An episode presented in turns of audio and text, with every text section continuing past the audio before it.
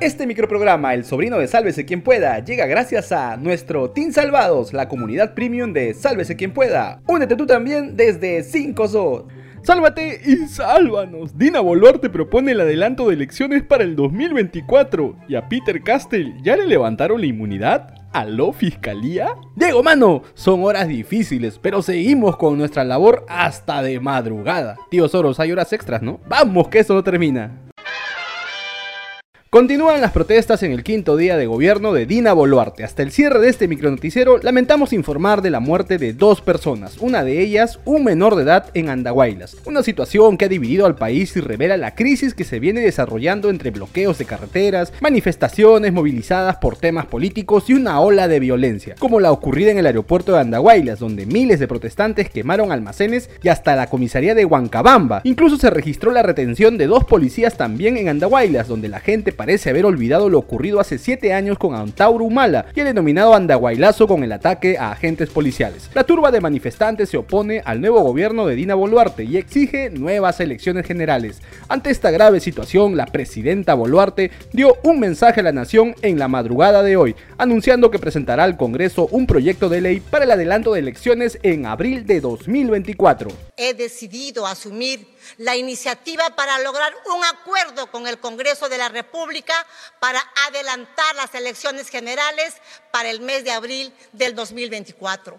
En los próximos días remitiré al Congreso un proyecto de ley de adelanto de las elecciones generales para ser consensuado con las fuerzas políticas representadas en el Parlamento. La aprobación de esta ley de adelanto de elecciones implica reformas constitucionales, las que deberían ser aprobadas por el procedimiento más expeditivo contemplado por la Constitución. Tía, una preguntita, ¿de verdad crees que este Congreso impresentable y mediocre está dispuesto a llevar adelante reformas políticas para un adelanto de elecciones ordenado? Basta con escuchar a Patricia temando la moto chirinos para ir conociendo sus intereses, quien más temprano habló de poner candados y hacer cambios en el Jurado Nacional de Elecciones y la OMPE, porque puede haber un nuevo fraude electoral, dice. Bueno, esa es la gente que estará encargada de las reformas. Pues. La presidenta Boluarte además detalló que ha declarado el estado de emergencia en la región Apurímac y las zonas de alta conflictividad, las cuales más temprano fueron mencionadas en un tuit de la policía, donde se han bloqueado varias vías. Más temprano el jefe del gabinete, Pedro Angulo, se paseó por los medios afirmando que detrás de las protestas están asusadores profesionales. Así de ciego mi tío. Mientras tanto, desde el Congreso, y tras realizarse una junta de portavoces, se anunció que se ha citado a los ministros del Interior y de Defensa para que informen sobre las acciones que se vienen tomando en las violentas manifestaciones que han enlutado al país. Y en medio de esta crisis nacional en el Congreso, dos parlamentarios protagonizaron una escena vergonzosa y que no hace más que incentivar la división del país. El legislador del bloque magisterial Pasión Dávila no tuvo mejor idea que atacar por la espalda y darle un puñetazo en el rostro a su colega Juan Burgos, a traición y por la espalda. Guarda, hoy no te corras hoy.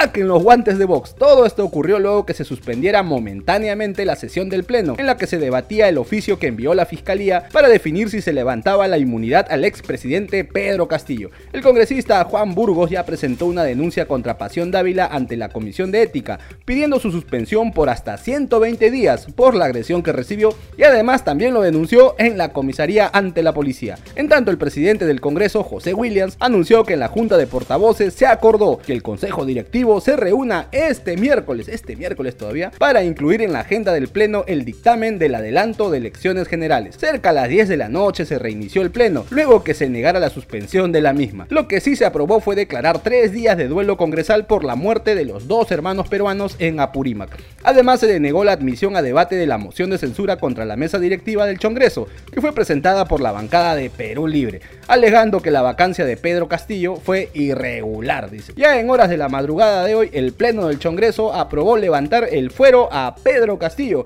para que pueda ser investigado por la Fiscalía, es decir, dejarlo sin inmunidad, tal como lo solicitó la congresista Adriana Tudela. Con 64 votos a favor, 35 en contra y una abstención, el Pleno del Congreso autorizó a la mesa directiva para que presente un proyecto de resolución a fin de levantar la prerrogativa de antejuicio político para Pedro Castillo.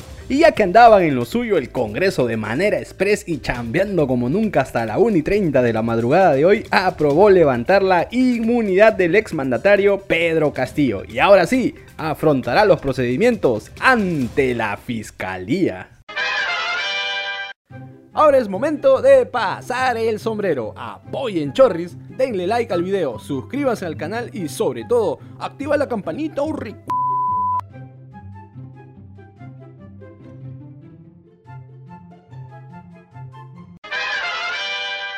El dominical del 2 más 2 reveló imágenes exclusivas del desorden que dejó el vacado presidente Pedro Castillo en su huida de palacio. Como se puede ver, dejó regado varias bolsas con sus cosas personales que quedaron en el lugar. Un caos total que graficaba la fuga frustrada. Lo que más llamó la atención fueron varias bolsas negras que quedaron apiladas en el despacho presidencial del ex jefe de Estado, junto a su familia, con documentos oficiales que el expresidente habría querido llevarse, pero al conocer que ya había sido vacado por el Congreso, decidió cargar solo con lo esencial. Además se difundieron imágenes de los minutos posteriores a su detención tras dar el frustrado golpe de Estado y su traslado a la prefectura policial, donde luego fue llevado en la noche de ese histórico miércoles al cuartel Los Cibeles en el RIMAC, enmarrocado como un delincuente común, y eso que terminó tapando sus esposas con una toalla azul. Y luego seguiría su recorrido en helicóptero a la sede de la DINOES. Todo esto por temas de seguridad debido a los enfrentamientos que se registraron en los exteriores de la prefectura en la avenida España. Mientras el expresi y ahora presidiario sobrevolaba el cielo de Lima, esa misma noche la fiscal de la nación Supata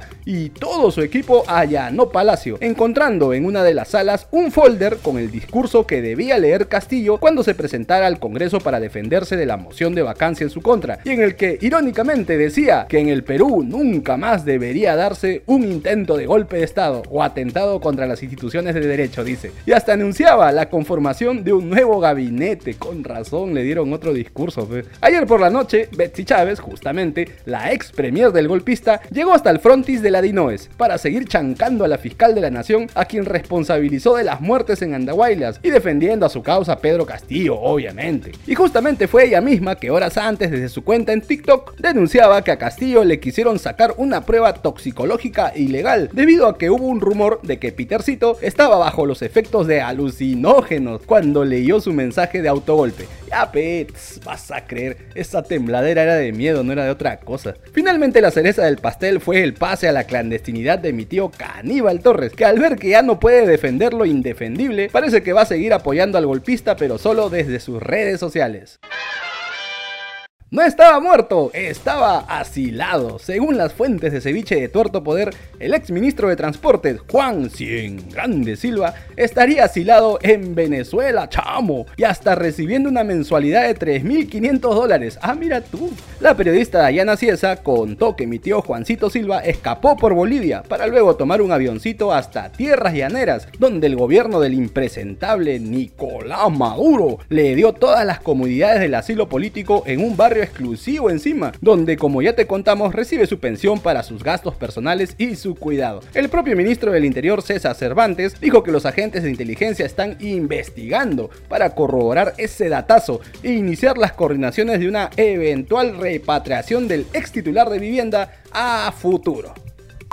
Listo, nos vamos. Si te gustó este micronoticiero, dale like, comparte el enlace con todos sus contactos, suscríbete y activa la campanita. Vamos rumbo a los 100.000 suscriptores. Y si quieres ser parte del equipo de producción, únete al Team Salvados desde 5 soles. Si no sabes cómo, en la caja de descripción te dejamos un link con un suculento tutorial. Chau, chau, chau, chau, chau.